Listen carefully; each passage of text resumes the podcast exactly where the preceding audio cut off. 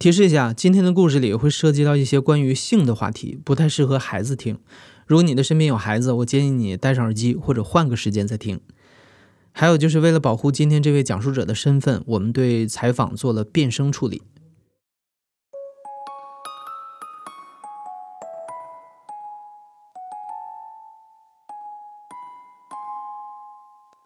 你好，欢迎收听故事 FM，我是艾哲，一个收集故事的人。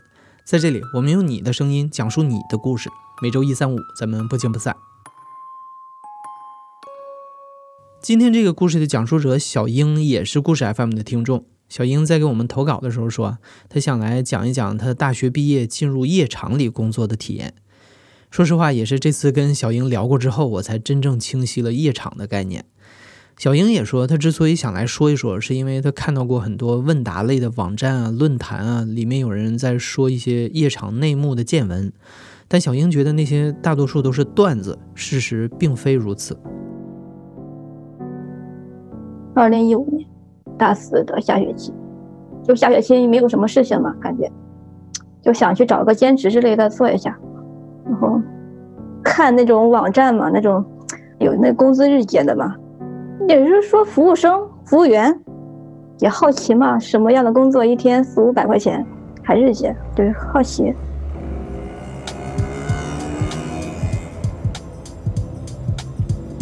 这件事情就是在郊区一个很，就很一般的地地方，就一条街上嘛，全部都是那种，就好像是那种红灯区那种，全是那种小客厅、小店、歌房，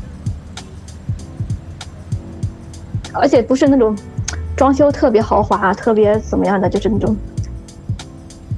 对，名义上是歌厅，但是都知道那里面就是小姐啊，在吧台上那种收银的那种老板娘之类。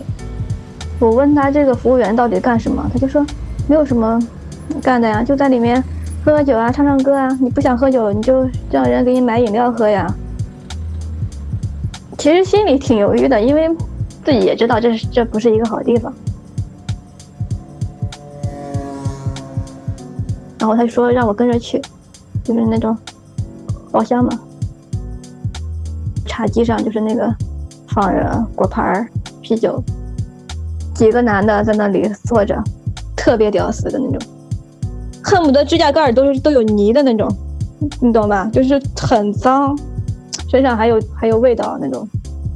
就说话还是那种很很难懂的那种方言，就是跑高速的那些司机啊什么的，可能也顾不上去洗澡呀什么的，反正就去那边找个乐子。有个人叫我坐下来，然后就坐下来了，看他们唱歌，看他们玩，然后我也不懂，就那样混了那种一晚上吧。到晚上两点。左右，当时他就把钱直接就给我了，给了我五百块钱。当时觉得还好吧，就感觉哎，什么都没干就能拿到五百块钱，有一种不劳而获的感觉。但是我觉得那个地方不太好，不太喜欢，就就没有再去过。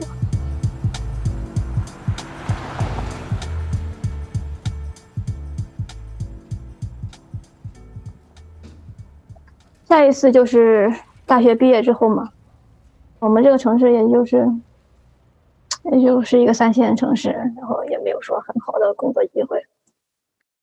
当时投了那么多简历，全部都石沉大海，然后身上也没有没什么钱了，住的地方也快付不起房租了，就是那种，哎呀，从小就是生活挺富足的，也不用没有说什么为钱操心的话。我爸是，就是一直包工程，家里条件中等偏上一点吧，中等偏上。但是当时就有想法，我就要就要靠自己。我就是因为你在学校的话，可能没意识到花钱花的会很快，但是一出的校门之后，就感觉哎呀，怎么这个也要钱，那个也要钱呀？就感觉哎呀，我就要去找一个这种工作，然后。先把这一段度过去吧。当时想的话说，我不会在这个行业里干特别久，但是能先稳定下来，然后再说别的。或者是再去找个正常工作呀。就又去那边上班去了。哦，这叫牵扯到另外一个职业，叫领队，带女孩子往那个夜店输送女孩子的人。他是跟夜店有合作，就带我去面试，就在一个大酒店里，涉外的那种连锁酒店里面的夜总会。他就问我有没有做过这个行业啊？你肯定说没有，也得说有呀。完全没有做过这个行业的话，他可能说接受不了这里面的很多要求，对你酒量什么都要有要求的。一个女孩子和一个客人的话，要求十二瓶啤酒。然后喝的那些酒都是那种喜力啊、百威啊，然后喝完特别头疼上头的那种酒。其实有的时候说，有的人说去夜店，为什么小妹一直让我买酒呀、喝酒啊，一直让我喝酒呀？为什么呀？这到底是为什么呀？那 有任务他没办法呀，是啊。你我们喝不了这么多酒，我们要罚款的。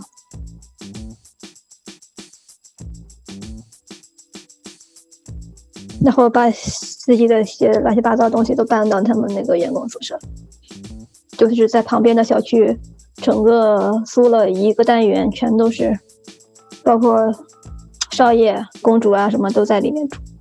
我是公关嘛，还有公主，公主是里面的服务生，负责点歌，服务员在包厢里开酒或者点酒都是由那个公主来做，然后少爷就属于在那种。来进来送个酒之类的，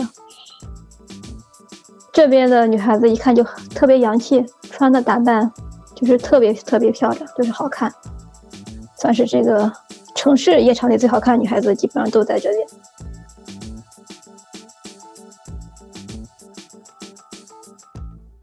当时就想着说，我只就是陪个酒嘛，也可能最多很过分的，他就过来摸你一下，因为。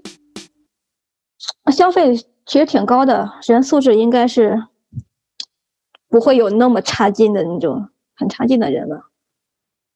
基本上来的全是那种商务客，他们谈生意干什么？我们在一边一边玩的那种，觉得还挺不错的。刚去的话，可能你是个生面孔，你是非常好上班的。可能你去试一个房、两个房的话，就会有人选你，让你坐下了。一天可能上个两个班到三个班。一千二到一千八那种收入，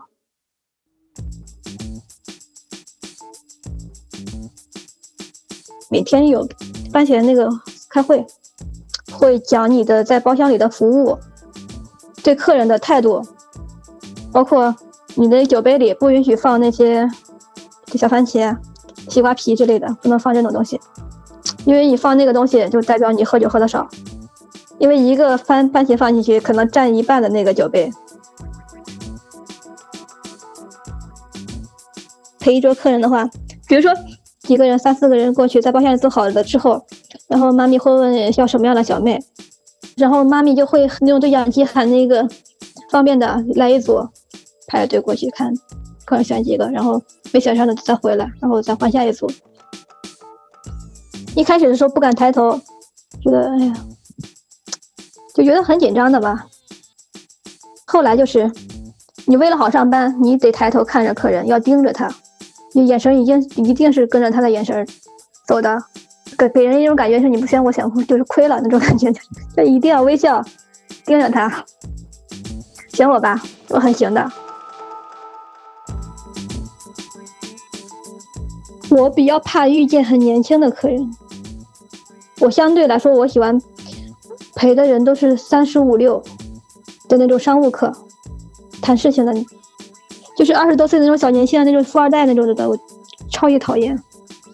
三十多岁的话，就可能就没有那么很长的精力，说我在那里一直一直从八点唱到一点，那种基本上就玩一会儿，他们就就走了。你可以去下上下一个班了。小年轻了，你还得哄着，一个不高兴就是还会说你装逼啊，怎么样，直接会骂的很难听的。甚至说有时候不高兴的，泼你一身酒啊什么的都都会有。年龄大一些的，就是有推着轮椅过来的，很有名的一个企业家吧，坐着轮椅，就是秘书还是什么的给推进来。然后蹦迪的时候还要吃那个速效救救心丸那种。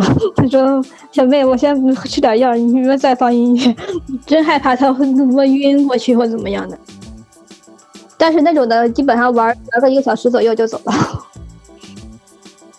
还有那种很奇葩的人在那个打包那个果盘，果盘不让我们吃，有时候喝酒喝多了就想吃个果盘压一下嘛哈，吃个西瓜什么的不许吃，我要带走的这。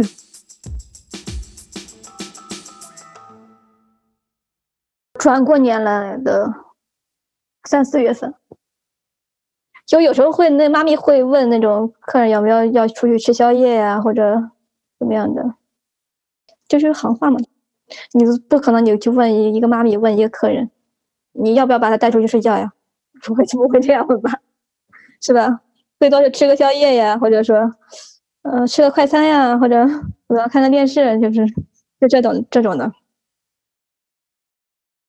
其实你在一个环境下会被一点一点的会被腐蚀的，比如说你一天只能挣六百，喝死喝活的话就是喝的胃疼呀怎么着的，而且还得保证你每天都有班上的话，一一个月也就最多也就是一万八九能挣一万八九，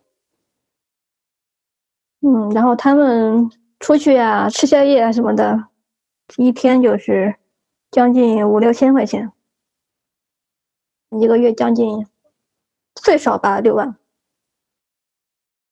你一开始在休息室是两边的沙发嘛，出去的在坐这一边，不出去的坐那一边，不出去的人只会越来越少，慢慢的不出去的人只剩下十几个。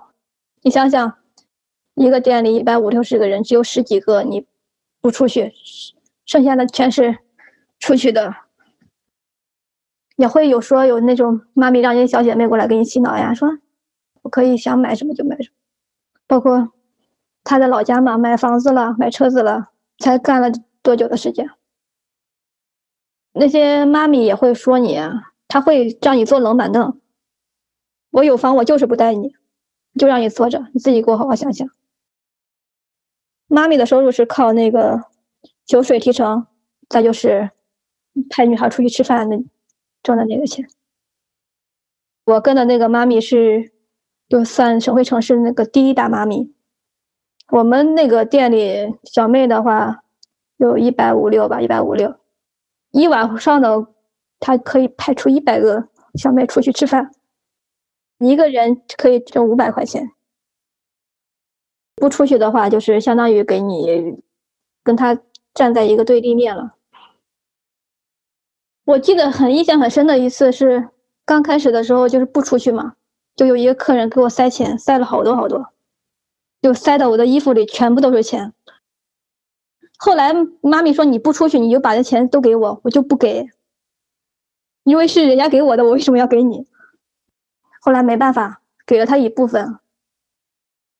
后来我数了数，我自己落到手里的话，还有三万多块钱，这是一晚上那个人给我的。我我觉得这样也挺好的呀，我又不用出去，偶尔有那种瞎了眼的人还会给我那么多钱，但是但是我感觉，后来就是被妈咪针对了嘛，他就不让我去大客户的那种比较有钱的那种，比较那种傻叉的土豪的那种房，就不让我去了。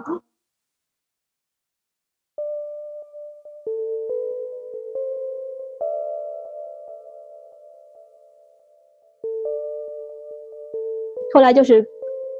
找了我将近有一个月的一个熟客吧，算是，算算是那是第一第一次嘛，反正就去了。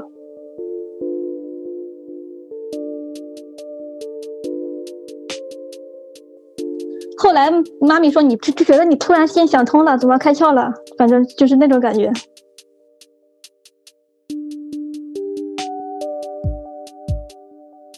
算是一个连锁咖啡的那种。在那个省会地区的一个负责人，三十五六岁吧，挺斯文的，挺挺干净。后来就是有时候在我们家楼下，他会把我送到我们公司去上班。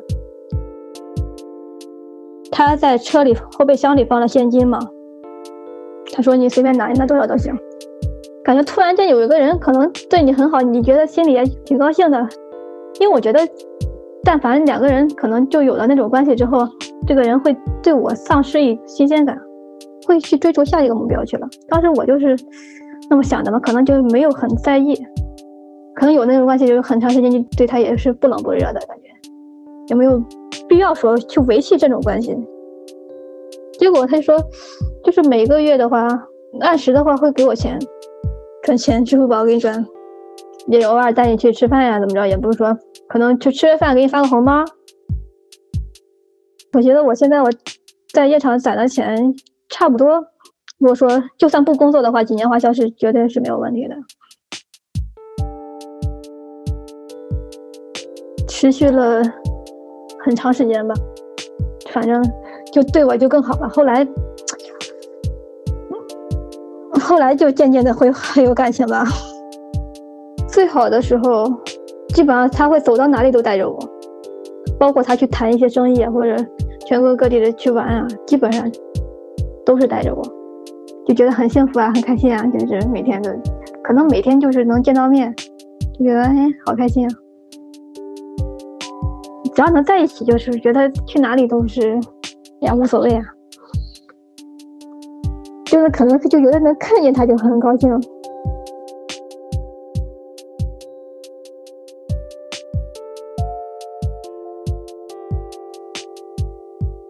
后来就是，他就说，要么你不别去上班了，跟着我，要不然就去他那里上班去，反正不想让我在这种夜店里上班。之前我们在店里有一句俗话嘛，就是中国男人最喜欢干的两件事，一是勾引良家妇女，二是骗婊子筹从良，就是 一共是两件事情，骗那个小姐从良嘛。后来就是我从那个店里走的时候，就人家都就觉得是我被人包养去了。当时我们店走的时候，有有一个女孩子被人包养了嘛，一个月五万块钱被人包养了。我们店总说，那那个女孩子真是个傻叉。我跟你说，你在这个店里一个月挣的绝对不止五万，你一个月五万就让人给买走了，那买了两三个月又又得回来上班，图什么？你看说我尽量的话，你就说放长线钓大鱼，不要那个。你一点小恩小惠就让人家给弄走了那种的。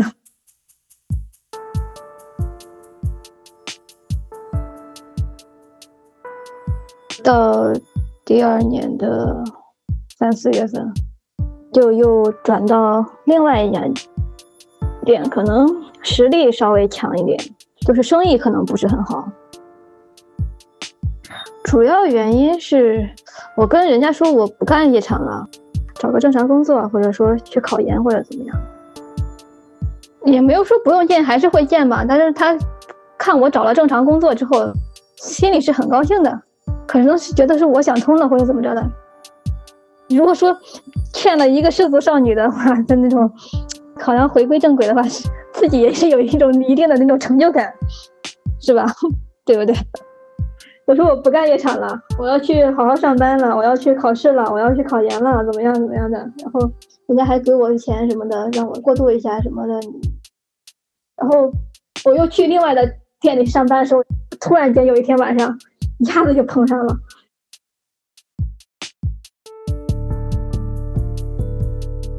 因为那天他他是有人去请他请客嘛，他是个主客。因为他选了我嘛，然后一抬头就看到了，他一瞬间是特别失望的那种眼神，特别特别失望的眼神，看到我还是这个样子，就感觉特别失望。然后他就去问那个妈咪嘛，他是一直在这上班还是偶尔来？我听到他在问，他他在问他到底怎么样，然后我也反正就坐在那里，一下子就感觉被打回原原形的那种感觉。他那个请客的人也知道，好可能我俩的关系好像不太对劲。反正整个包厢的气氛是很很压抑的那种气氛。妈咪也不敢说话，就是所有女孩当场就看我们两个，就 完全不对劲儿。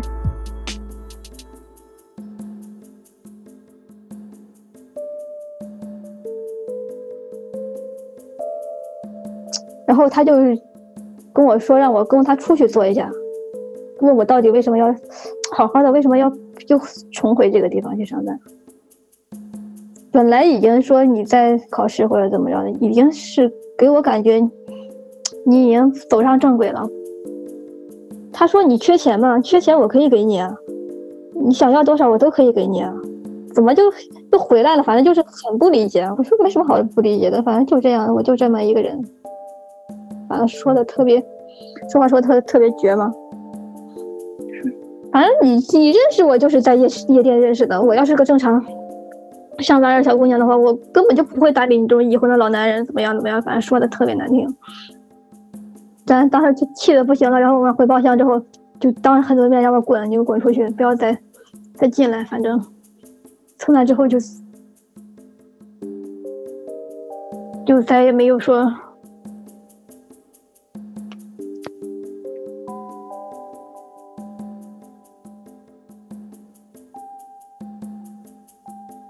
后来我在那上班嘛，有时候他也会在楼下，他车停在我们就是公司楼下嘛，就是那个店楼下，就是装都看不到。就后来就是拉上一帮小姐妹，就是有时候有小的从那门他的那个车跟前经过，就是故意的说：“哎，我现在过来我也挺好的，我我很好呀，我就喜欢看这份工作啊，反正给他那种感觉，就把气得够呛。”他也会有时候说什么我挺想你或者怎么着的，但是。感觉本身这是一个很不对等的关系。你想想，那个年龄的人，他是肯定都是结婚了的，这是一定的。我也不可能说你离了婚你来娶我呀，那那不可能吧？我就是一个干夜场的，说白了就是一一个，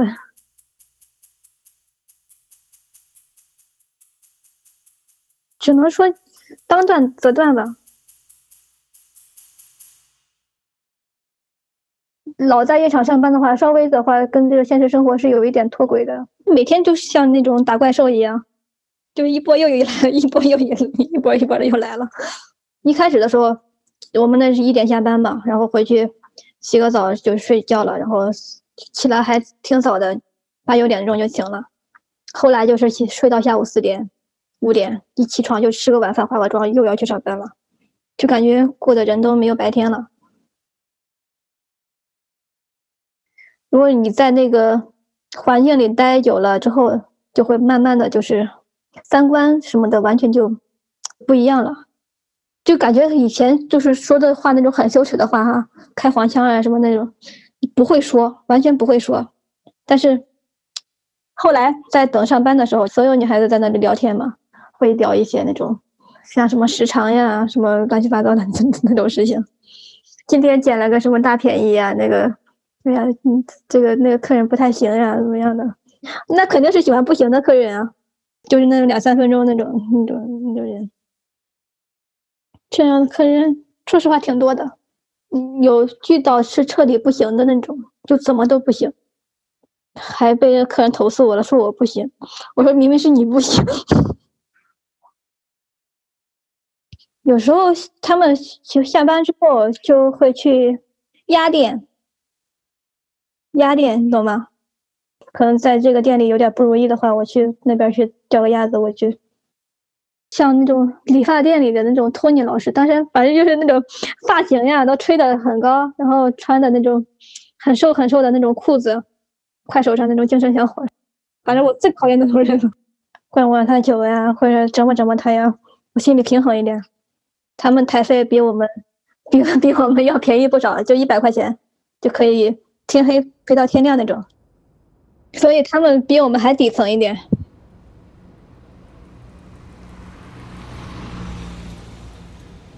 之前我们店里有女孩子晚上回家的时候就是遇害了嘛，那时候我们发发小费基本上还是拿现金的比较多，然后就是开会嘛，就说下班以后就是结伴而行嘛。可能是个十月份吧，下班要要往家走，然后过马路嘛，就感觉后面有个人跟着我过斑斑马线嘛。往那个巷子里走的时候，怎么还有人？就感觉有人在跟着我。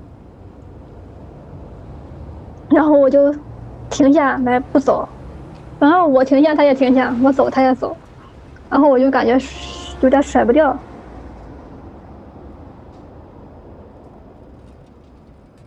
因为穿过一条巷巷子，就有一条大路嘛，反正就在那个巷巷子里特别危险。我就走的特别快，然后那个人走的也特别快，然后我就一回头，我说你要干什么？那个大哥就是高高瘦瘦的，然后拿了一把很小的那种水果水果刀，然后说就走投无路了嘛，就过得很困难什么的。那我说我就把钱给你吧，然后 你也别跟着我了。然后那个人说，我以后还会来找你了，我会把钱还给你的。那时候身上也没有多少钱，也几百块钱给他了。我说你快走吧，我也不会报警什么的。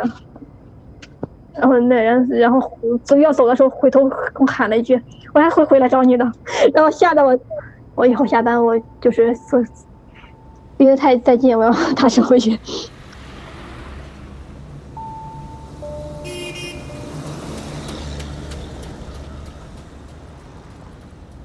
我记得有一次的时候，早上的时候上了班上到凌晨了，然后天都亮了，我去坐那个公交车回家嘛，然后我就在那个。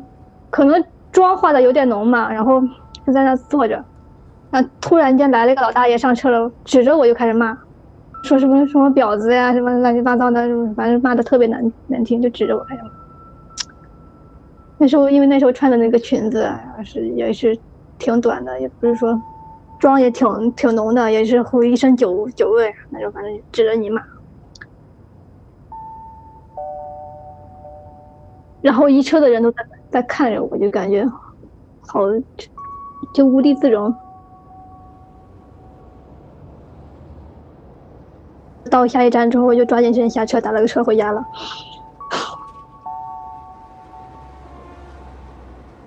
我知道他为啥骂我，但是我觉得，嗯嗯这么大大庭广众之之下他骂你，还是觉得心里不舒服。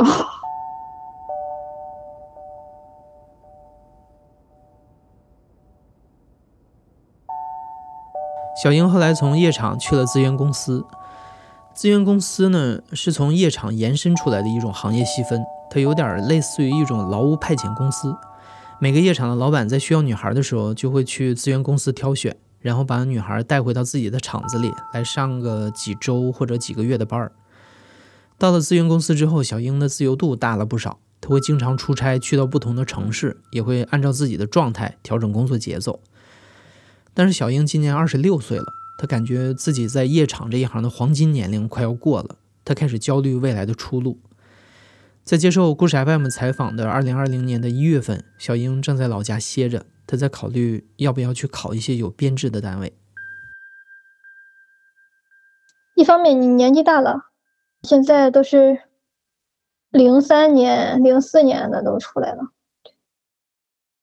你想从这个行业里走。没有说哪个女孩子说我挣够钱了或者怎么着的，很容易就现在根本就不好干，也还而且还被套牢了，感觉找到能找到工作，但是怕累怕辛苦。你想想那那段时间的话，你每天的收入正常挣工作的话，可能一个月的工资没有你一天挣的多，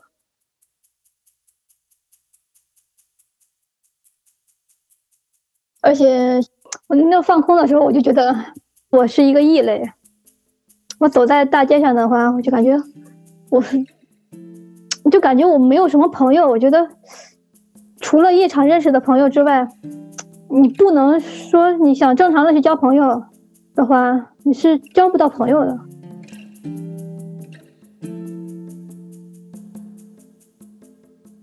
因为之前的时候也会在夜场里会碰上年龄相仿的那种。有时候也会说带你去他们那些圈子里去玩一下，也就都是同龄人。可能人家知道你干什么之后，你就觉得，哎，这人怎么这样呀？你没有一个很清白的一个身份，就跟怎样怎么跟人接触？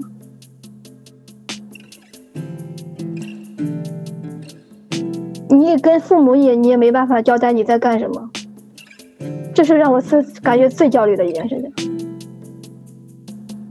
我父母还算是就是那种很传统的父母，包括很多衣服我都不能穿，包括有的时候你可能出门化了妆稍微化的浓了一点，他会说你，不像是个干正常职业的会那样说你。有时候我爸我妈问我你到底在外面干什么呀？我说不上，我说不上来。但是编的话，你没有在那个行业里工作过，你编的话很容易会露出一些马脚，你是没办没有办法告诉你的亲人、你的、你的父母、你的同学，你到底在外面干什么。